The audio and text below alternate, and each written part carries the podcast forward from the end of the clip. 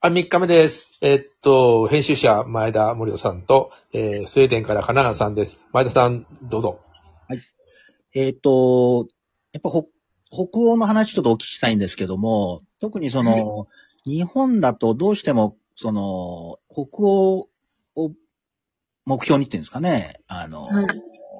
ついつい政治の場で、ほ北欧の話が出てくるんですよね。あの、教育も。教育も、福祉もですね。でも、はい。あの、個人的な意見で言うと、僕はあんまり北欧みたいに、その、これ以上国民負担率を上げて、あの、高福祉、高負担みたいな形って、日本の社会で現実的じゃないかなと思うんですよね。それは、うんその、1億2000万人の国と、あの、やっぱり500万人だとか1000万人だっていう国の、その、国の人口の単位っていうんですかね、それがちょっと違いすぎるなと。つまり、その、例えば、えースウェーデンでも、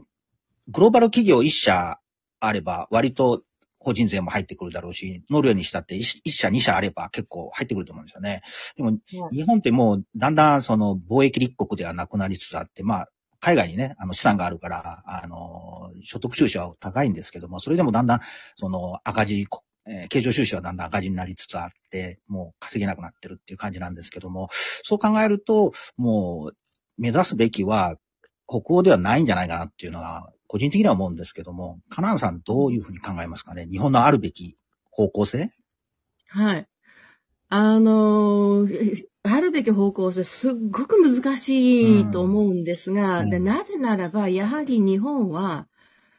あの、まあ、本当の意味での、その、他の諸国が持っている、他のまあヨーロッパ独立諸国が持っている国家の体を成してない、独立国家の体をまず成してないっていうのがここ、やっぱここ最最大に問題なところで、うん。で、そこを、その、ないかったこと、ないことにして、蓋をしたまま、臭いものに蓋をしたまま、そこを解決することなく、えー、なんとか、なんとか見ぬふりをして、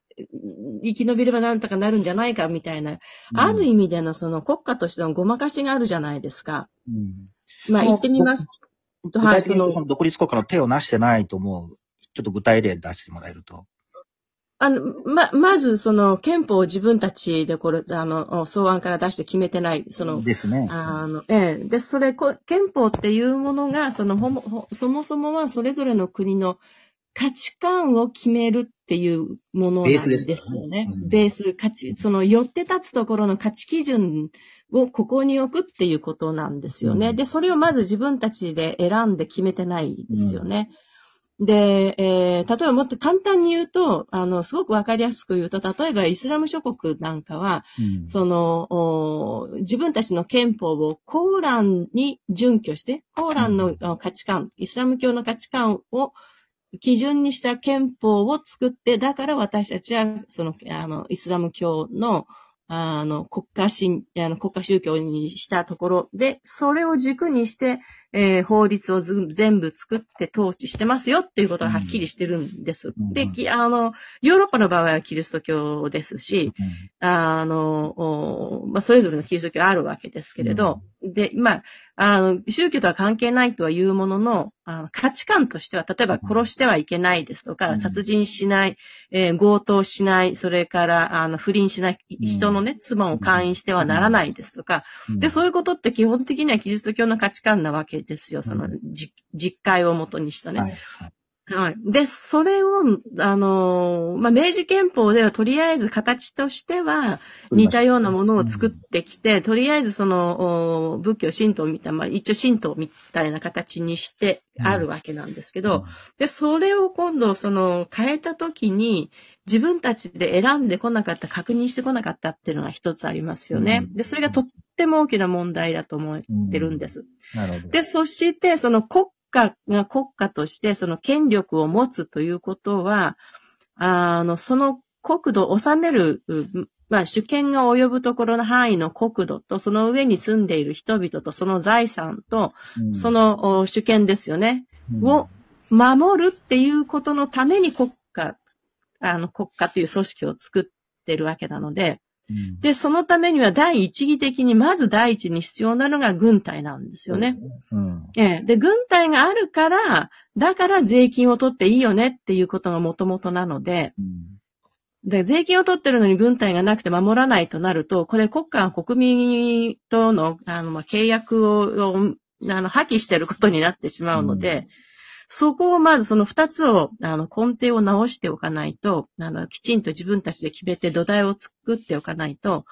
あの、国家としての手をなさないことになるんですよ。そのヨーロッパ的に言うと。はい。うん前田さん、あの、国連軍がずっと日本に駐屯したままって、あれどうすればいいんですかね、今の。まあ、そうなんだよ。なし崩し的にずっといて、まあ、アメリカ、基本的にはアメリカなんだろうけど、まあ、うん。国連軍。そう。うんうん。で、それでやっぱり、それをその、あの、まあ、と、まずは先に、あの、お、お、まあ、引き下がっていただいてっていうことをしなきゃいけなかったのに、うんあの、撤退してもらってね。で、自分たちで憲法を作りますっていうふうに言えばよかったのに、その当時は、あの、逆にそれを利用してやろうと思って、それ間違ってますえええ。で、それでもういいよ、なあなあでいいよっていうことで、それで自分たちはその、あの、国家が国民を守るということを、にお金をかけずに、えー従属するっていう形で利用してややったんだと。で、その代わり、えー儲かったし、その代わり別なところで伸びたよね、儲かりましたからねっていうことがあったので、一時、一時期ね。うん。で、それで図に乗るなよと言われて、あの、引き、引きずり下ろされて経済的にもダメになったっていうのがは、そこからずっと今まで来てるってことだと思うんですよね。金持ちになりすぎたって。うん韓国がさ、うんあの、用日用日って言って日本を利用しようみたいな、ちょっとイラッとくるんだけど、日本もやってるんだね。よ あの、よ傭兵なんだね、基本的にそれ。そうそう、日本もやってるんですよね。うん、日本もやっているので、で、これ、あのーあの、60年代、60年代、その、中国と、アメリカが中国とその国交回復する前に、日本に、あの、もう独立して自分たちで国、あの、軍隊作って、核、核保有もしたらどうなのって言われたんですよ。うん。で、それを断ったのは日本の側から断ったので、うん。それだけは絶対にやめてくれ、それだけ言わないでくれ、と言って、で、比較三原則みたいなものをあえて作って、で、ノーベル賞まで取っちゃったみたいな。あれは乗せられてんだよね、絶対。で、日本の側が利用しようと思って、そんなことしないで、自分たちでこ努力して、苦慮してね、あの、自分たち全部やんなきゃいけないんじゃない、よりも、アメリカを利用すりゃいいじゃないか。で、それで儲ければいいじゃないか、と思った、その、なんて言うんでしょう。げ、まあ、いまあ、ゲスな下心まで言わないまでも、ちょっとそれは違うんじゃないっていうようなところが、そこから直し、直してないあの、きちんとした形に他の諸外国と同じような形にしてないっていうところで、どうもアメリカからは、そ、それがあるがゆえに信じられないっていうところ、信じてもらえないっていうところが、まだあるらしいんですよね。うん、まあ、確かにその、日本人自体がその戦後の、なんていうのかな、あの、経済的なね、せ成長、ええまあ、ぐ軍軍事費にそんなにお金かけないで済んだという、そのあの背景もあったとは思うんですけど、それにまあはい。ずっとあぐらをかいてきて、えーこういう現状があった上で、まあ、金永さんがおっしゃるその根本的なところをね、変えないまままずっと来て、もういい、この現行憲法でいいんじゃないのとぐらいに思ってて、ここに降って湧いたのが最近の台湾有事的なね、ものが起こってるんだけども、うんそこではい。本質的なところで議論が全然なされないまま、あの、はい。防衛費の増額、うんぬんかんぬんで、また、また先状態になるんですよね。本質的なところが全然変わってないのに、議論、国会で議論しなきゃいけないので、で、はい。左派の政党はそこ、どうなの？とかっていう話になって、全然、その、枝葉、枝葉の方にずっとは議論が走っちゃうんですよね。あの、日本のそうなんですよね。ええうん根本を直してないとどこかで必ずこけると思うんですね。そうあの致命的に。うん。どこかでいつか何らかの形で致命的なことが起こるんじゃないかなと可。能性があるってことですよね。その上、ええその台湾有事が仮に起こったとしたら、日本は、まあ、高い確率で巻き込まれていくので、その時にじゃあ、はい何ができるのかっていうと、す何もできない可能性があってですね、じじそれこそ自国民どうやって守るのとかっていう話なんで、まあ、安倍政権の時にね、あの、法案だけは、あの、防衛上の法律だけはと作ってはあるんだけども、それも非常に、その、こう、運用しにくいっていうんですかね、ようなレベルの法律で、あの、はい。まあ話すと長くなるんですけどね、え。え状態で、うん。ちょっと厳しい、厳しいというか、その、国家の根幹のところがね、多分日本は、はいできてなくて、まあ、それこそ北欧と比べると、その、福祉云々関連よりもそっちの方が先なのかなっていう気がそう、そうなんですよね。うん。えー他のその諸外国は、ちゃんと根幹のところができた上で、うん。えー大前提がもうこう、きっちりできた上で、その上での議論があるわけじゃないですか。その、こ左派にしても右派にしての、うも。んで、日本の場合はその、根大前提の、あの、根幹がないのなで、んですよ。議議論をね、したがらないんですよね。国民レベルで、その、そう、安倍総理臭いもは、のにしたふた、蓋したまんまでね。安倍総理はずっとしたかったんだけども、まあ、憲法改正っていうのは、あの、自由民主党の党是なんで、あの、ええか憲法改正したいんだけども、その、